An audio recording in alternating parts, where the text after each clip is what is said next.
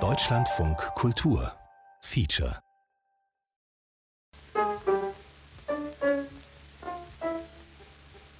Erstes Kapitel Heimat Die Nation als Narrativ Was ist eine Nation?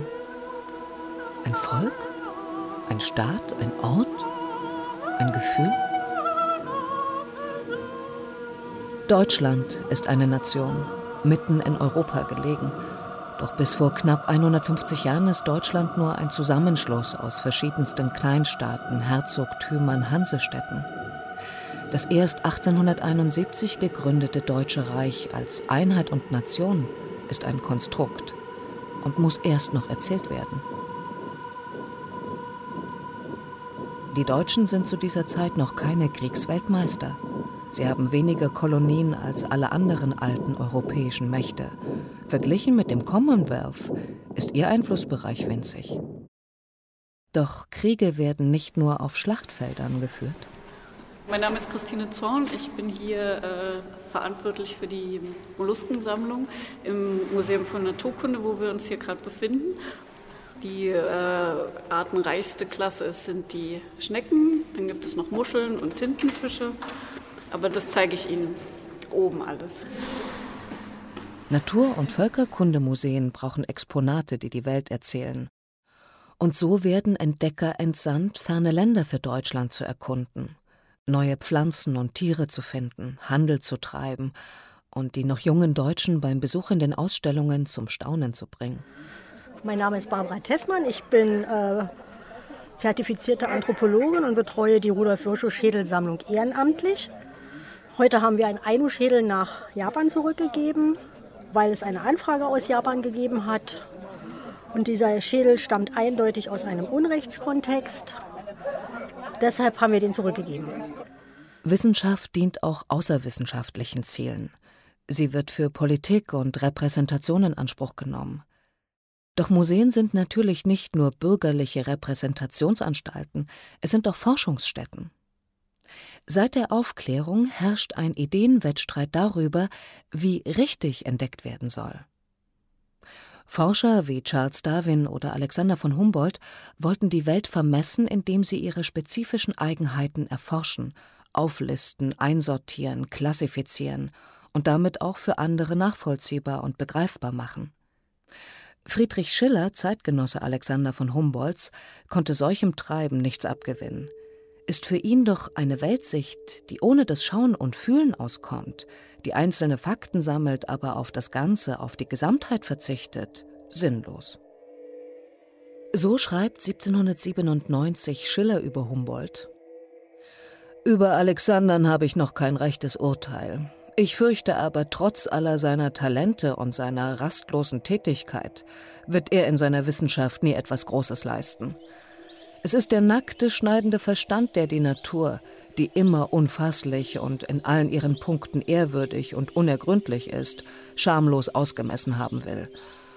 Die Natur muss angeschaut und empfunden werden, in ihren einzelnsten Erscheinungen wie in ihren höchsten Gesetzen.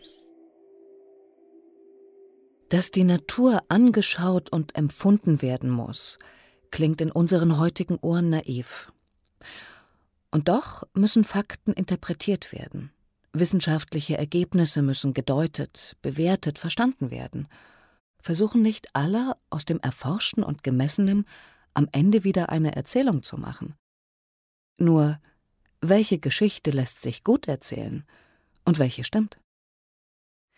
Man könnte versuchen, die Dinge auf zweierlei Arten zu verstehen, indem man die Fakten erzählerisch präsentiert und in dem die Fakten nur als inspirierendes Material für eine ganz und gar fiktionale Erzählung dienen. Im folgenden Feature hören Sie zwei akustische Erzählungen. Die von der weiblichen Stimme erzählte Geschichte ist wahr.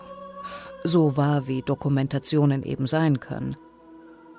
Die männliche Stimme erzählt eine Expeditionsgeschichte, wie sie hätte stattfinden können, im schillerischen Sinne schauend verdichtet, in einem Hörspiel. Beide Teile zusammen ergeben vielleicht ein vollständigeres Bild von den deutschen Expeditionen am Ende des 19. Jahrhunderts. Und davon, wie die Entdeckungen staatlicherseits erfunden wurden, um durch die Erkundung der Welt auch die nationale Identität der Deutschen zu erzählen. Die Erfindung der Entdeckung.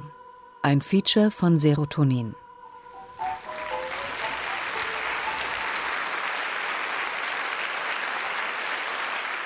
(1884) Im Berliner Wintergarten wird zum ersten Mal die schwebende Jungfrau gezeigt. Sie schwebt wirklich.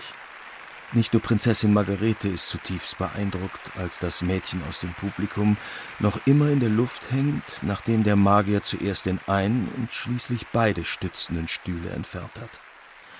Auch von Berg applaudiert ausgelassen mit den anderen Gästen im Saal des Wintergartens.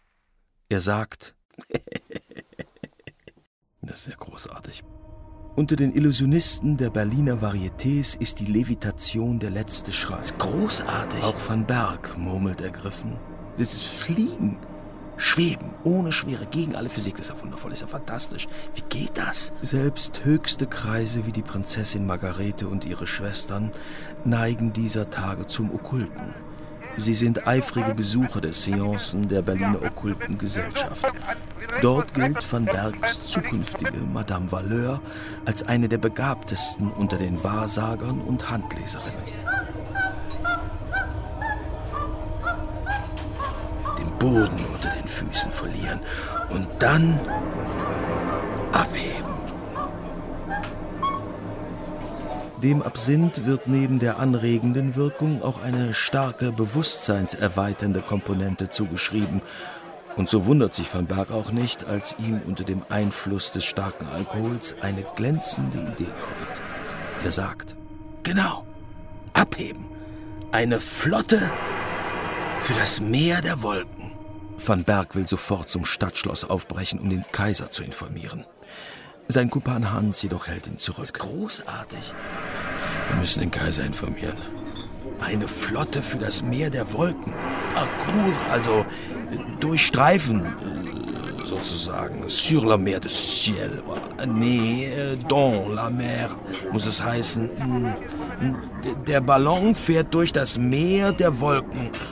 Dans la mer du ciel, oder, oder war es dedans? War es ein Studium des Französischen, das Van Berg immer stärker vernachlässigte, bis er es dann endlich aufgab. Dans la mer schweben, durch das Meer der Wolken, dans la mer du ciel, das, das muss der Kaiser sofort erfahren. Auch wenn Hans sich am nächsten Tag an rein gar nichts zu erinnern vermag, ist Van Berg selbst nicht mehr aufzuhalten. Seine zukünftige Madame Valeur organisiert auf sein Bitten hin ein Treffen mit der Prinzessin und van Berg darf eine Anprobe ihrer Hoheit nutzen, um seine Idee vorzutragen. Er sagt, darf ich euer, also wie gesagt, in der Luft. Aha. Hoheit? Aha. Ähm, Aha. Also stellt euch vor. Aha. Ähm, Darf ich euer. Aha. Also wie gesagt, in der Luft. Aha. Durch die Luft hindurch. Also Aha. die Preußen in der Luft. I Im Himmel. Nein. Himmel. Äh, natürlich die Deutschen. Die deutsche Himmelsflotte. Van Berg schildert seine Vision in leidenschaftlichen Worten, und auch wenn die Prinzessin zunächst recht abgelenkt wirkt, hm. scheint ihr die Vorstellung zu gefallen. Mhm. Margarete versteht. Mhm. Versteht auch seine Malaise, den Mangel an Kapital betreffend. Mhm. Van Berg wagt, seine Bitte auszusprechen. Aha. Er sagt, und natürlich fehlt auch Geld. Aha. Aber ich als einfacher Preuße, äh, nein, natürlich Deutscher, kann wirklich nicht selbst, also, Aha. wenn ihr versteht. Hm. Margarete wird ihm den Kontakt zu ihrem Bruder Wilhelm, dem zukünftigen Kaiser aller Deutschen, ermöglichen. Aha. Van Berg zweifelt. Aha, aha, da wird doch der Hund in der Pfanne verrückt. Hat sie überhaupt zugehört? Sie hat. Am 3. September 1884 sitzt van Berg mit Prinz Wilhelm auf einer Bank im Tiergarten. Ich darf nicht auf seinen Arm starren plötzlich eingeschüchtert. Gar keinen Fall auf den Arm starren, schweigt er. Ich darf nicht auf seinen Arm starren. Auf gar keinen Fall auf den Arm starren, nicht auf den Arm. Seine Majestät schmunzelt, als er van Bergs abgetragene Reservistenuniform bemerkt. Er selbst ist natürlich inkognito in Zivil in den Park gekommen und versteckt, wie es ihm zur Gewohnheit geworden ist, seinen behinderten Arm geschickt. Dann überwindet sich van Berg und sagt: Majestät? Majestät, ich habe eine wundervolle Idee, wie wir die Engländer schlagen können. Wilhelm ist in der Tat von der Idee einer kaiserlichen Flotte im Himmelsmeer beeindruckt. Van Berg denkt, Sapperlot, meine Idee imponiert ihm. Sie imponiert ihm wirklich. Van Berg als der Erfinder der Himmelsflotte wird von Kronprinz Wilhelm umgehend zum Kommandanten ernannt, um das Unterfangen in die Tat umzusetzen. Majestät, ich bin, also ich weiß gar nicht, was ich sagen soll. Ich danke euch, danke, danke, danke, Majestät, danke. Eine Anstellung oder gar Bezahlung ist damit allerdings nicht verbunden. Vielen Dank.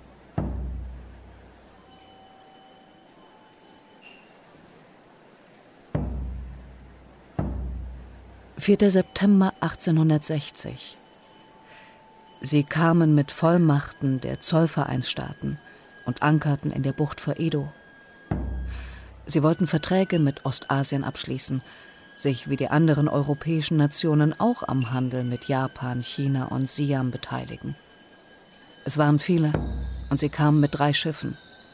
Sie waren armiert, aber nicht sehr stark. Sie hatten Geschenke dabei, Kohlevorräte, Warenmuster, Proviant. Sie wollten neue Pflanzen und Tiere entdecken.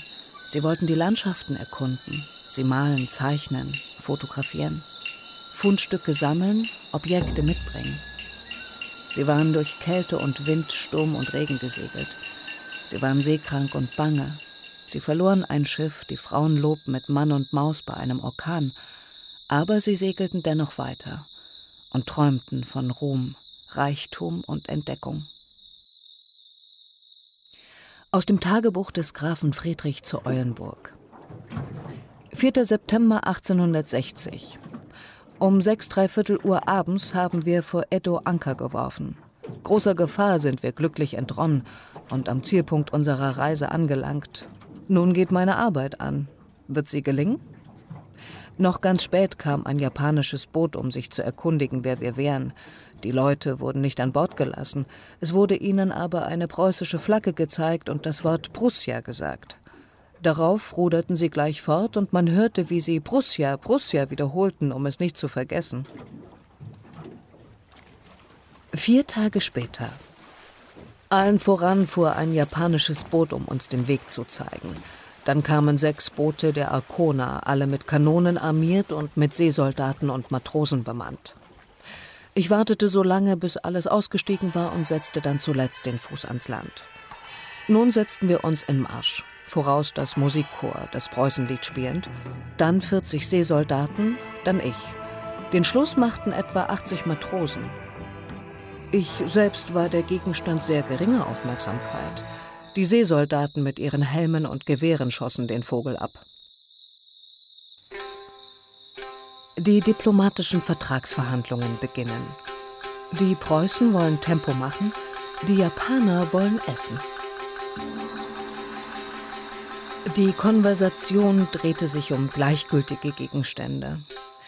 Die Visite dauerte lange, indem wir uns feierlich auf zwei Reihenstühlen gegenüber saßen, rauchten und Tee tranken. Vor jedem Platze standen zwei lackierte Untersätze und auf jedem derselben fünf zugedeckte Schälchen, welche die verschiedenen Suppen und Speisen enthielten. Außerdem lag auf Porzellantellern für jede Person ein Fisch. Neben jedem Kuvert lagen zwei kleine Stäbchen. Die Fremden im Orient nennen sie Chopsticks. Ihre Handhabung fordert viel Geschicklichkeit oder zumindest lange Übung, und nur wenige Europäer haben sie erlernt. Fünf Tage später Revanche im Deutschen Haus. Um 5 Uhr dinierten die drei Gouverneurs und der japanische Dolmetscher bei mir. Gleich von Anfang schlürften sie die Suppe mit solchem Geräusch, dass wir die größte Mühe hatten, nicht in lautes Gelächter auszubrechen. Dann notierten sie sich den deutschen Namen jeder Speise und nahmen von allem etwas mit. Rindfleisch, Schinken, Konfitüren wickelten sie in Papier ein, das sie eigens dazu mitgebracht hatten, und steckten es in ihre weiten Ärmel. Die Herren tranken eine solche Unmasse Champagner, dass ich froh war, als sie sich endlich um neun Uhr entfernten, ohne dass es zu einer Explosion gekommen war. Der Gesandte hatte die Herren Sakai und Hori eingeladen, um ihnen Geschenke, diesmal nur eine Sammlung der preußischen Maße und Gewichte zu überreichen, die auf einem Tisch des Empfangssaales ausgelegt waren. Als die Bunyos, die Beamten erfuhren, dass die Sachen für den Kaiser bestimmt seien, ließen sie den Tisch mit allem, was darauf lag, hinaustragen. Graf Eulenburg, der eben keinen Überfluss an Möbeln hatte, sah das Verschwinden seines Tisches mit schmerzlichem Erstaunen und erbat sich denselben zurück. Die Herren aber erklärten, das ginge nicht. Alle für den Kaiser bestimmten Geschenke müssten genauso abgeliefert werden, wie sie übergeben wären, und dürften vor allen Dingen den Boden nicht berühren.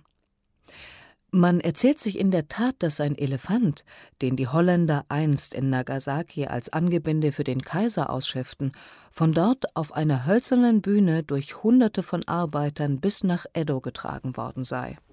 Eine Reise von weit über hundert deutschen Meilen.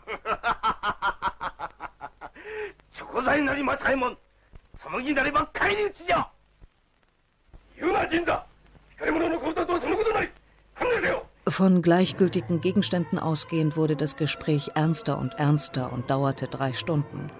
Der Minister erklärte, es sei der Regierung von Japan ganz unmöglich, einen Vertrag mit Preußen zu machen. Die öffentliche Meinung sei zu sehr dagegen.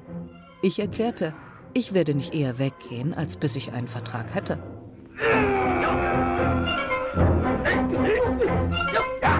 Man muss natürlich gestehen, dass es auch für den gebildeten Japaner eine starke Zumutung ist, die komplizierten Verhältnisse des Deutschen Bundes und des Zollvereins, die Stellung der kleineren Staaten, die Verschiedenartigkeit der politischen und kommerziellen Beziehungen fassen zu sollen, die uns selbst so viel Kopfzerbrechen zu machen pflegen.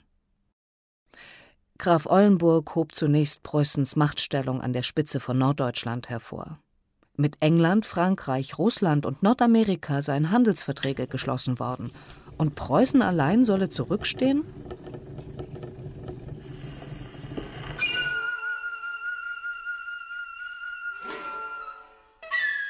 Knapp fünf Monate dauern die Verhandlungen in Japan, bis endlich ein Handels-, Freundschafts- und Schifffahrtsvertrag abgeschlossen werden kann.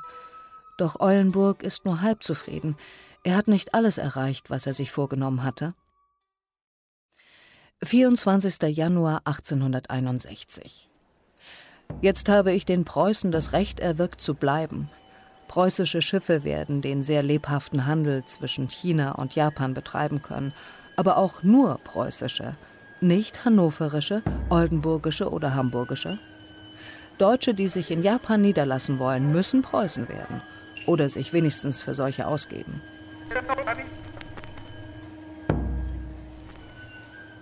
Zehn Jahre später ist alles anders. Preußen geht wie alle anderen Kleinstaaten im Deutschen Reich auf, aber der neue Nationalstaat ist preußisch geprägt. Der König von Preußen wird deutscher Kaiser. Auf Wilhelm I. folgt Friedrich für ganze 99 Tage und dann besteigt im Dreikaiserjahr 1888 Wilhelm II. den Thron.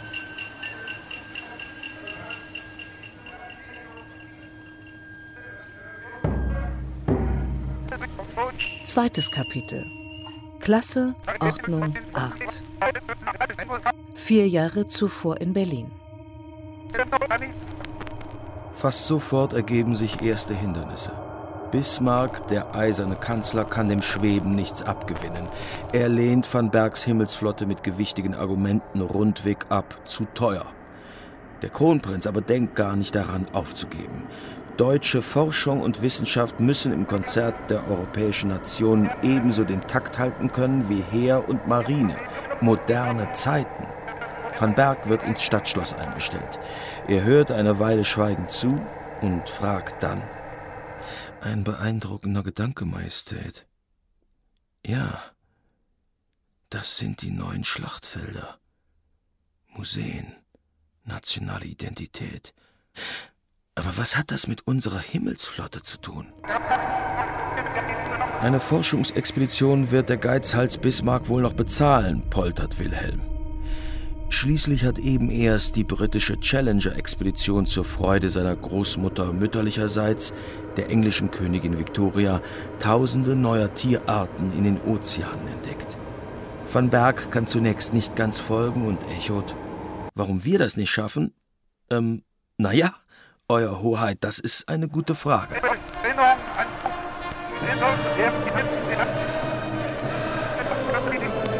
Wilhelm, der schätzt, wenn ihm nicht widersprochen wird, ernennt van Berg kurzerhand zum Expeditionsleiter.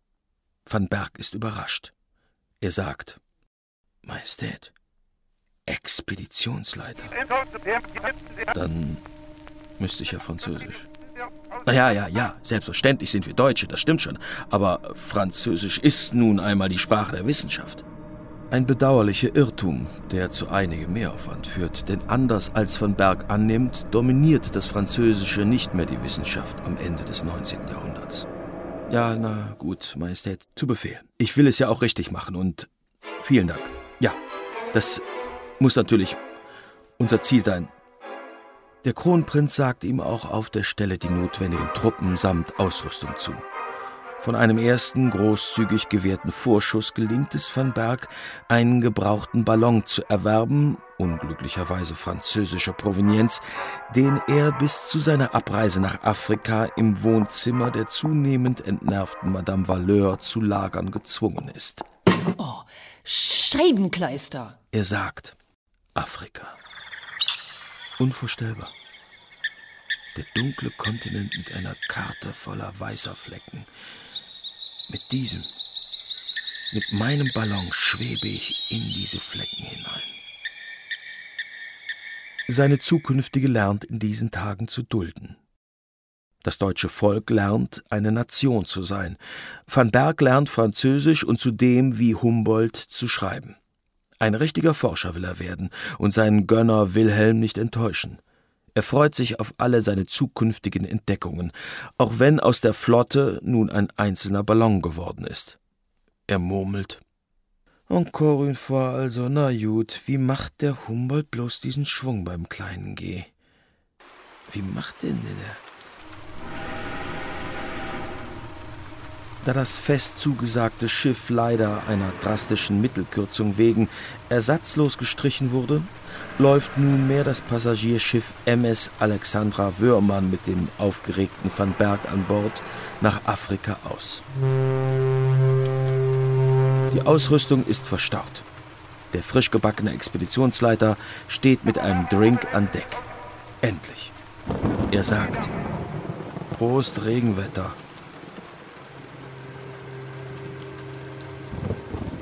Die von Wilhelm versprochenen Mannschaften erwarten ihn bereits in Südwestafrika. So heißt es wenigstens.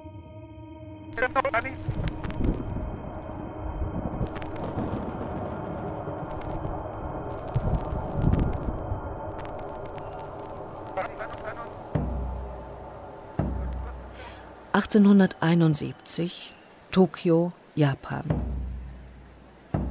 Sie reden von Wakon Yosai, japanischer Geist und westliches Können. Die Japaner laden gezielt Experten aus dem Westen ein, damit sie ihnen helfen, ihr Land zu modernisieren. Sie brauchen militärische Stärke und eine leistungsfähige Industrie, weil sie nicht, wie der große Bruder China, einer Kolonialmacht unterliegen wollen. Sie wollen technisches Wissen erwerben, um erfolgreich zu werden. Sie entmachten die Samurai, denn sie führen eine allgemeine Wehrpflicht ein. Sie bauen eine moderne Infrastruktur auf. Sie reformieren die Währung, errichten ein Kommunikationssystem. Sie ersetzen den japanischen Mondkalender durch den westlichen. Die japanische Regierung bittet auch Deutsche ins Land. Die Japaner bauen ihr Militärwesen, ihre Verfassung und ihre Medizin fast gänzlich nach deutschem Vorbild auf. Aus dem Tagebuch von Leopold Müller über seine Ankunft in Tokio im Sommer 1871. Mittlerweile waren wir auch schon in unseren künftigen Wirkungskreis, die sogenannte Medizinschule zu Tokio, eingeführt worden. Die Benutzung der in fremden Sprachen geschriebenen Bücher bildete einen der seltsamsten Bestandteile des japanischen Studiums. Hatte der Studierende die Versicherung erhalten, dass das betreffende Buch gut sei, so machte er sich an das Studium desselben ohne Rücksicht darauf, ob er die betreffende Sprache auch wirklich verstand. Ein Schüler las zum Beispiel im Hürtel und schlug dann Wort für Wort im deutsch-holländischen Lexikon nach. Da er aber, wie gesagt, des Holländischen nur sehr wenig mächtig war, so nahm er weiter Zuflucht zu einem holländisch-englischen Lexikon, um dann mittels des englisch-japanischen Lexikons endlich sich einen Begriff von der Bedeutung des im Hürtel gefundenen Wortes zu machen – ich gebe nun anheim zu beurteilen, wie viel ein solcher Student beispielsweise von dem Satze verstanden haben mag, welchen Hürtel bei der Beschreibung des Oberkiefers gebraucht. Diese drei Knochen stützen den wankenden Thron dieses mächtigen Gesichtsmonarchen gegen die rastlosen Angriffe seines unruhigen Antagonisten, des Unterkiefers. Die Japaner lernen von Oberstabsarzt Dr. Leopold Müller zunächst einmal die deutsche Sprache. Sie erhalten den gesamten Unterricht in Tokio auf Deutsch, auch Mathematik, Physik, Chemie und Latein, Geometrie, Geographie, deutscher Aufsatz. Sie müssen diese deutsche Methode erlernen, was von anfänglich 300 japanischen Schülern nur 35 schaffen. Die besten von ihnen werden nach Deutschland geschickt. Sie lernen am Robert-Koch-Institut in Berlin weiter. Kitasato Shibasaburo ist einer von ihnen. Er züchtet als erster den Tetanusbacillus in Reinkultur, entdeckt den Pestbacillus und den Erreger der Ruhr, findet die Antitoxine für Diphtherie und wird in Berlin zum Professor ernannt. Die Japaner sind von den Erfolgen der deutschen Methode überzeugt. So sehr, dass sie in den 1890er Jahren ihren eigenen japanischen Ärzten die Ausübung der traditionellen chinesischen Heilkunde verbieten. Dann danken sie den Ausländern für ihre Verdienste und schicken alle, auch die deutschen Lehrmeister, nach getaner Arbeit kurzerhand wieder nach Hause.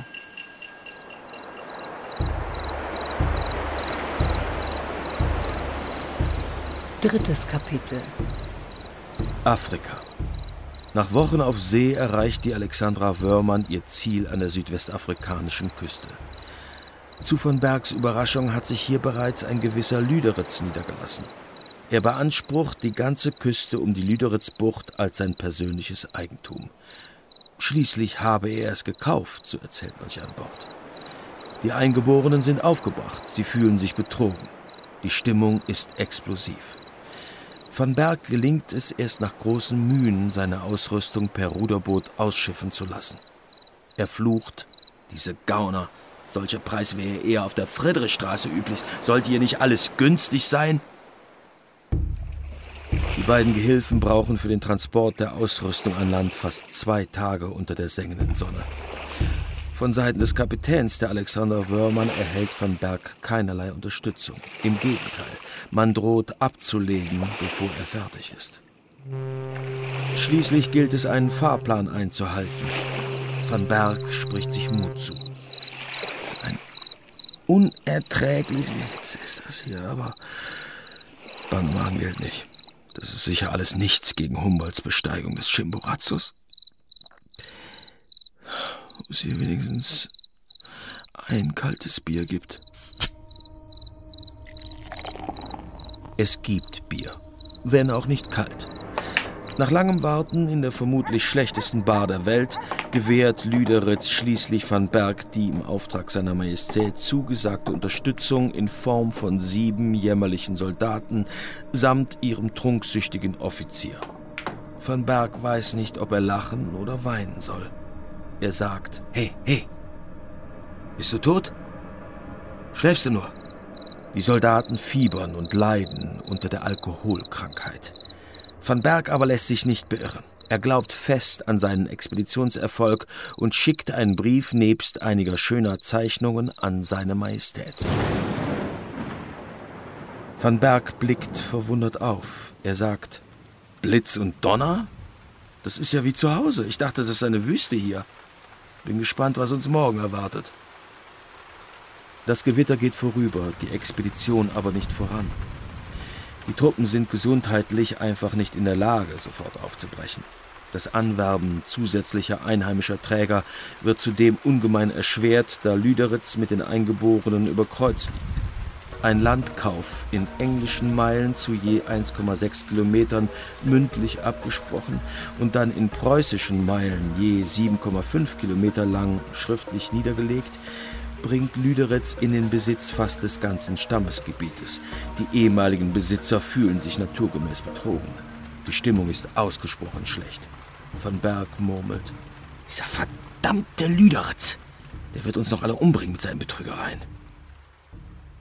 Nach wochenlangem zermürbenden Warten bricht die Expedition tatsächlich auf, allerdings ohne Träger und mit nur leichtem Gepäck.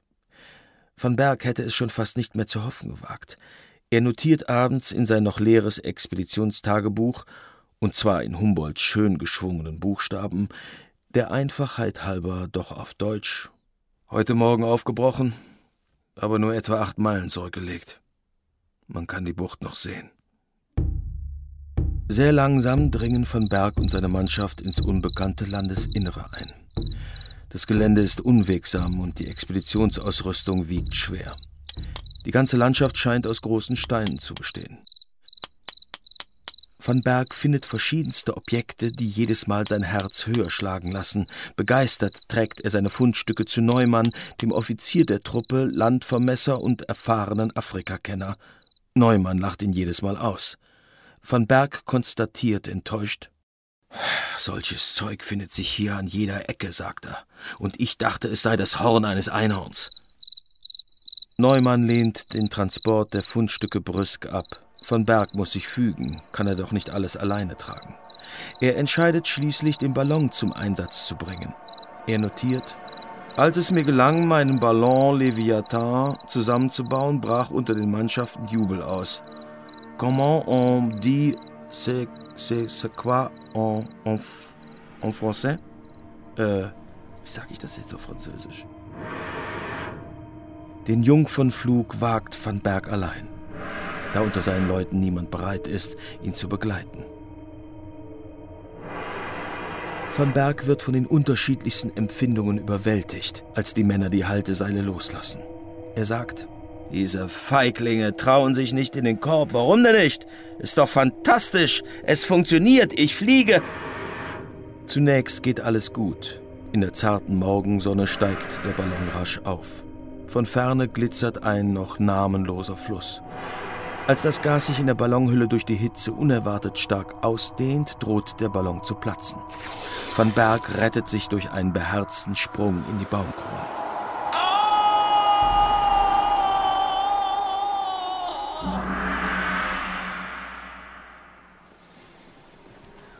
Mein Name ist Christine Zorn. Ich bin hier äh, verantwortlich für die Molluskensammlung im Museum für Naturkunde, wo wir uns hier gerade befinden. Und wir würden jetzt äh, in die Sammlung nach oben gehen. Gut, dann gehen wir doch mal hin. Alles klar. Ende des 19. Jahrhunderts brachten viele Forscher von ihren zahlreichen Expeditionen in alle Welt allerlei Fundstücke mit nach Hause. Sie klassifizierten sie, ordneten sie, forschten systematisch. Die Molluskensammlung im Berliner Museum für Naturkunde wurde wesentlich von Eduard von Martens aufgebaut, der wie Eulenburg ein Teilnehmer der preußischen Expedition nach Ostasien war.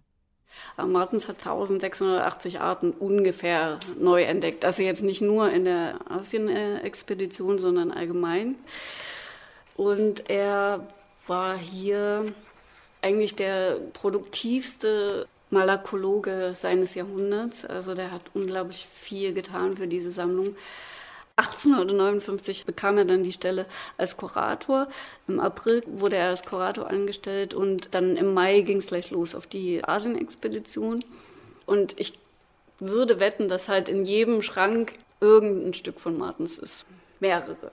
Ein Tintenfisch Nagasaki in Japan gesammelt von Martens.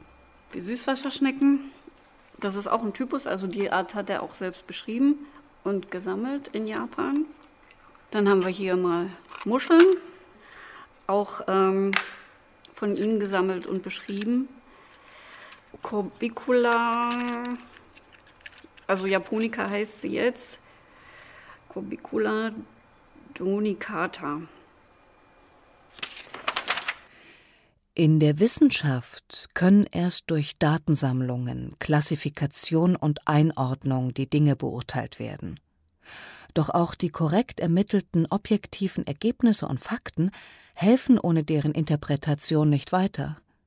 Und jede dieser Deutungen, die auf Fakten beruht, erzählt ebenso wieder etwas. Der Anthropologe Alexander Passos vom Max-Planck-Institut für ethnologische Forschung ja, wir haben einen Schädel in unserer Sammlung. Der wurde 1879 von einem Deutschen in Japan äh, des Nächtigens äh, ausgegraben aus einem, einem Grab, einem Ainu-Grab. Und äh, er hat diesen Schädel nach Berlin gebracht und den damaligen Vorsitzenden Rudolf Virchow, den Rudolf Virchow, sozusagen als Geschenk übergeben.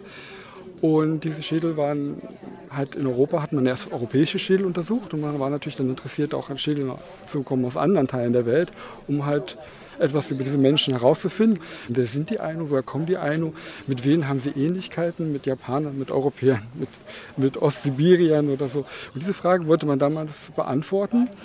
Und äh, scheinbar haben einige dieser Sammler sozusagen dabei aber auch im Selbstverständnis sozusagen, im Dienste der Aufklärung zu handeln, aber auch Grenzüberschreitungen begann, indem sie halt so moralisch zweifelhaftes Verhalten an den Tag gelegt haben, sozusagen die Schädel äh, besorgt haben. Schädelvermessungen, die sogenannte Kraniometrie, gibt es schon seit langer Zeit. Heute sind an deren Stelle Genanalysen getreten, wenn Verwandtschaftsbeziehungen zwischen Völkern erforscht werden sollen. Mein Name ist Barbara Tessmann. Ich bin äh, zertifizierte Anthropologin und betreue die Rudolf Virchow Schädelsammlung ehrenamtlich. Äh, heute haben wir einen Ainu-Schädel nach Japan zurückgegeben die, äh, weil es eine Anfrage aus Japan gegeben hat. Und dieser Schädel stammt eindeutig aus einem Unrechtskontext. Deshalb haben wir den zurückgegeben. Vermessen werden Schädel heute nicht mehr. Doch die Frage nach Völkerverwandtschaften wird immer noch gestellt. Das Forschungsadresse war ganz klar, es zu vergleichen mit den bekannten Schädeln, um die Frage zu klären, wer sind sie, woher kommen sie? Sind sie mit den Ostasiaten verwandt? Sind sie nicht mit den, wie unterscheiden sie sich von den Japanern morphologisch, man hatte damals nichts anderes, man hatte noch keine Genuntersuchung. Man konnte halt nur gucken, ne, die haben, haben sich unterschieden. Ne? Die waren größer, die hatten breitere Köpfe gehabt, die hatten größere Augenhöhlen gehabt, die hatten größere Nasen äh, am, am, Schädel. Ja? Diese Nasenöffnung war größer als bei den anderen Bevölkerungen. Die haben sich unterschieden. Und dann war die Idee, hm, jetzt messen wir mal ein paar Schädel und vielleicht können wir das mit diesen bescheidenen Mitteln, ja, das waren ja keine genetischen Analysen, vergleichen mit anderen Bevölkerungen, die wir kennen oder noch anderen, die wir kennenlernen werden. Und vielleicht können wir auch so ein bisschen die Verwandtschaftsgeschichte rekonstruieren. Ich glaube tatsächlich, äh, dass das primär ein, ein, ein, ein, ein Forschungsinteresse war, das auf die Abstammung der Menschen untersuchen wollte. Mhm.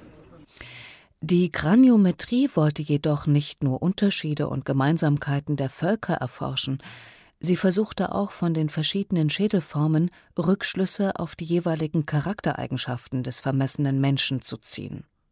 Verbrecher sollten zum Beispiel durch bestimmte Schädelproportionen erkennbar werden. Es entstanden sogar populärwissenschaftliche Bücher für den Hausgebrauch, die Schädel-, Gesichts- und Körpermerkmale auflisteten und ihnen charakterliche Eigenschaften zuteilten. Von da aus war es nur ein Schritt zu einer angeblich wissenschaftlichen Untermauerung des nationalsozialistischen Rassenwahns. Doch auch jenseits der rassistischen Ausdeutungen muss man sich fragen, was eigentlich damit gewonnen werden soll, wenn man die Verwandtschaftsbeziehungen zwischen den Völkern erforscht. Sind wir nicht letztlich alle miteinander verwandt, weil wir Menschen sind uns durch Wanderungsbewegungen hier und da niedergelassen und die ganze Erde bevölkert haben, Verwandtschaftsbeziehungen eingegangen sind, uns miteinander vermischt haben, ist es wichtig zu wissen, wie viel Prozent Berliner, Ostfriese, Bayer oder Sachse in einem Deutschen steckt, wie viel Slave, Hugenotte oder Skandinavier? Viertes Kapitel Der Levitit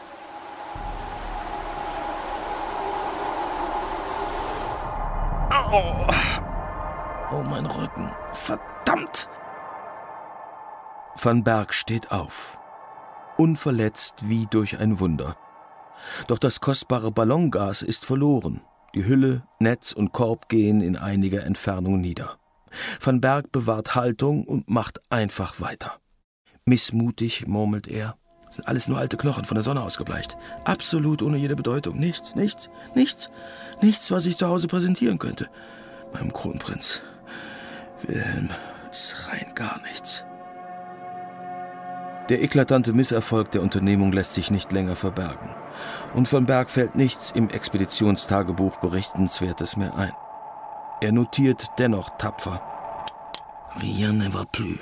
Wir haben eine Pechsträhne, das muss ich zugeben, aber es wird auch wieder bergauf gehen. Nach Regen kommt Sonne. Die Mannschaft jedoch beschließt, von Berg zu verlassen, um sich selbst zu retten. Die Männer glauben nicht mehr an einen Erfolg. Van Berg ruft ihnen verbittert nach. Na bitte, bitte, bitte, bitte, geht doch! Ihr werdet schon sehen, was ihr davon habt! Er hingegen bleibt zurück. Ich bleibe! Stur, hungrig. Ich komm schon klar, ich brauch euch nicht! Und allein. kan, kan, Kaninchen?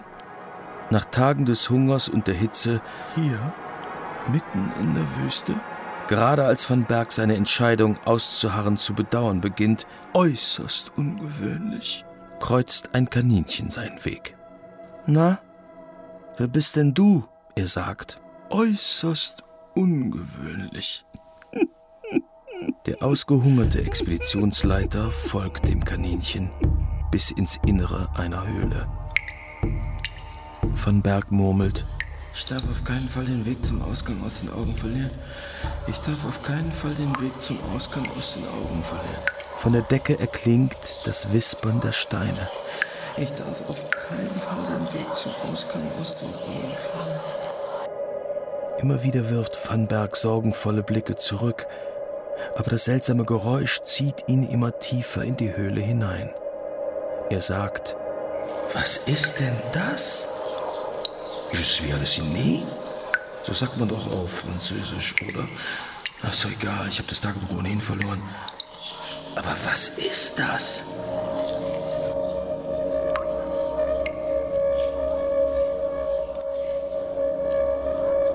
Das ist die Entdeckung, von der er geträumt hat. Flüsternde Steine, die leichter sind als Luft. Sie hängen mit leisen Schwingungen unter der Decke der Höhle. Van Berg sagt, Fantastisch. Schwebende Jungfrauensteine. Wie im Wintergarten in Berlin. Van Berg beschließt nach einer kurzen Untersuchung, die Steine Van Berg-Levititen zu taufen. Er sagt mit fester Stimme: Van Berg-Levititen. Das klingt doch gut. Oder soll ich sie Wilhelm widmen? Ach nein, er, er hat ja schon genug Meriten. Er wird einmal der Kaiser sein. Van Berg gelingt es schließlich, einen der kleineren Steine von der Decke zu ziehen. Nun ist er unsterblich. Was für ein enormer Auftrieb. Und zugleich gerettet, denn jetzt kann er das verlorene Ballongas durch die fliegenden Steine ersetzen und nach Lüderitz zurückkehren. Er jubelt. Wir fliegen nach Hause! Van Berg versucht verschiedene Exemplare zu bergen, doch er ist gerade einmal in der Lage, ein Objekt in der Größe eines Schäferhundes an sich zu bringen. Bereits auf dem kurzen Weg nach draußen muss er mehrfach nachfassen, um den Stein am Abheben zu hindern. Kaum außerhalb der Höhle verliert Van Berg den Stein in einem kurzen Moment der Unkonzentriertheit. Der Auftrieb des Van Berg Levititen ist gewaltig. Van Berg greift nach dem entfliehenen Fundstück, aber es ist zu spät. Er kann dem rasch kleiner werdenden Stein nur noch nachblicken. Sofort wird ihm klar, warum bisher niemand einen solchen Stein außerhalb dieser Höhle gefunden hat. Er ruft begeistert aus. Sie verschwinden, sobald man sie loslässt. Fünftes Kapitel Wissenschaft und Kanon. Es kann nicht sehr weit gewesen sein. Es kann nicht sehr weit gewesen sein. Wo ist es denn? Es muss doch, es muss doch irgendwo hier. Es, es kann nicht sehr weit gewesen sein. Van Berg macht sich auf, um die Trümmer seines Ballons zu suchen. Er findet sie und schafft das Netz vor die Höhle der flüsternden Steine, wo er sofort damit beginnt, die leere Hülle zu beladen. Es kostet Van Berg einige Tage, um das gut verteute Netz mit den Levititen zu füllen. Kaum hatte er auch nur einige der Steine in das Netz verfrachtet, hebt es vom Boden ab. Aber dieses Mal hat Van Berg aufgepasst. Er triumphiert. es hält! Es hält! Das Netz ist gut verteut und der Knoten mehrfach erprobt. Es funktioniert. Van Berg schöpft Hoffnung, noch vor seinen Leuten wieder an der Küste zu sein. Er sagt, Auf nach Lüderitz, Heimat, ich komme! Im sanft schwebenden Ballon hat van Berg nun genug Muße, um über seine Entdeckung nachzudenken. Humboldt hätte sicherlich genaue Koordinaten für einen solchen Fund angeben können. Van Berg kann das nicht. Bald kommen ihm selbst erste ernste Zweifel an der wissenschaftlichen Beweisbarkeit seiner Entdeckung. Er sagt, Gefunden in einer Höhle, irgendwo in Afrika. Das wird den Herren Professoren in Berlin wohl nicht reichen. Es ist ein Jammer, dass ich meine Unterlagen verloren habe. Und das ist nur die eine Seite des Problems. Neumann, der Offizier und Landvermesser, hat keine Aufzeichnungen über den Weg der Expedition gemacht. Es erschien ihm nicht notwendig zu sein. Van Berg aber gibt nicht auf. Er sagt, Ach, sei's drum. Ich habe ja immerhin den Levititen. Den können Sie sich ja ansehen. Der spricht doch für sich. Der fliegende Stein wird Sie überzeugen.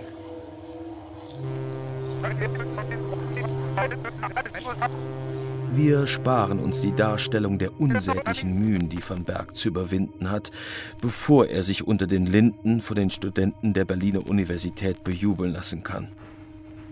In wissenschaftlichen Kreisen allerdings beschließt man, der Levitit ist keine Entdeckung. Er ist das Kunststück eines zweifellos begabten Illusionisten. Man könne nicht erklären, wie der Trick funktioniert, aber es ist ein Trick.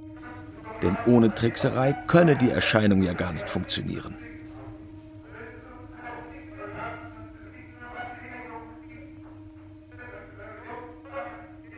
Eine sinnstiftende Erklärung, die dazu führt, dass ein Problem erkannt und angegangen wird, nennt man nach Jean-François Lyotard ein erfolgreiches Narrativ. Wenn das richtige Narrativ zur rechten Zeit ausgesprochen wird, kann es sehr machtvoll sein. Ein berühmtes Beispiel ist die Operation Cat Drop, eine Geschichte, die davon handelt, dass die Weltgesundheitsorganisation in den 1960er Jahren im Rahmen einer Malariamückenbekämpfung in Borneo in gut gemeinter Absicht die Bevölkerung vor Ort fast ausgerottet haben soll. Laut der Zeitschrift des American Museum of Natural History, zitiert in der deutschen FAZ, hätte die WHO auf Borneo im Rahmen einer Kampagne gegen Malariamücken große Mengen an DDT eingesetzt. Wenig später seien die Dächer über den Köpfen der Eingeborenen zusammengebrochen, zerstört von Raupen, die gegen das Gift immun gewesen seien, während die parasitären Wespen von denen sie normalerweise in Schach gehalten würden, daran zugrunde gingen. Auch habe es massenweise Fliegen dahingerafft. Geckos hätten sich darüber hergemacht und seien anschließend eine leichte Beute für die Hauskatzen gewesen. Die Katzen hätten dadurch so viel Gift abbekommen, dass sie ebenfalls das Zeitliche segneten, woraufhin die Ratten überhand nahmen. Als letzter Ausweg sei nur geblieben, neue Katzen zu Tausenden per Flugzeug einzufliegen und an Fallschirmen abzuwerfen.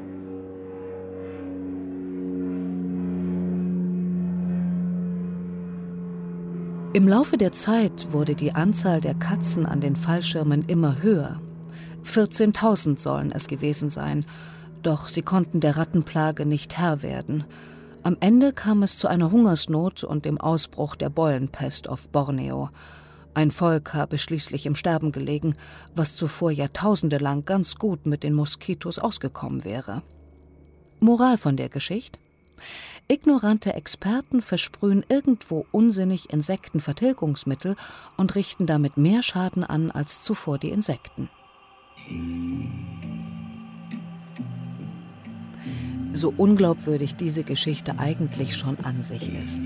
Denn wie soll man es ernsthaft bewerkstelligen, 14.000 Katzen Fallschirme umzuschnallen, um sie über dem Dschungel abzuwerfen? So wirkungsvoll war sie. Nur ein Narrativ, das eine Denkweise bestätigt, die sich schon zuvor fest in den Köpfen vieler Menschen verankert hat, kann so wirkungsvoll sein. Und so kam es, dass die Operation Cat Drop immer erstaunlichere Maßstäbe annahm. Umweltaktivisten sich bestätigt sahen, Katzenfreunde die Geschichte weiterreichten, in Montessori-Schulen die Story unterrichtet wurde. Bis heute dient sie als Beispiel für die Notwendigkeit vernetzten Denkens. Doch sie stimmt nicht. Man kann also mit einer guten Geschichte zur rechten Zeit ziemlich viel bewegen, auch wenn sie nicht auf Tatsachen beruht. Was übrigens absolut nicht gegen gute Geschichten spricht. Ich liebe Geschichten, gut erzählt, sagt schon Sultan Saladin zu Lessings Nathan.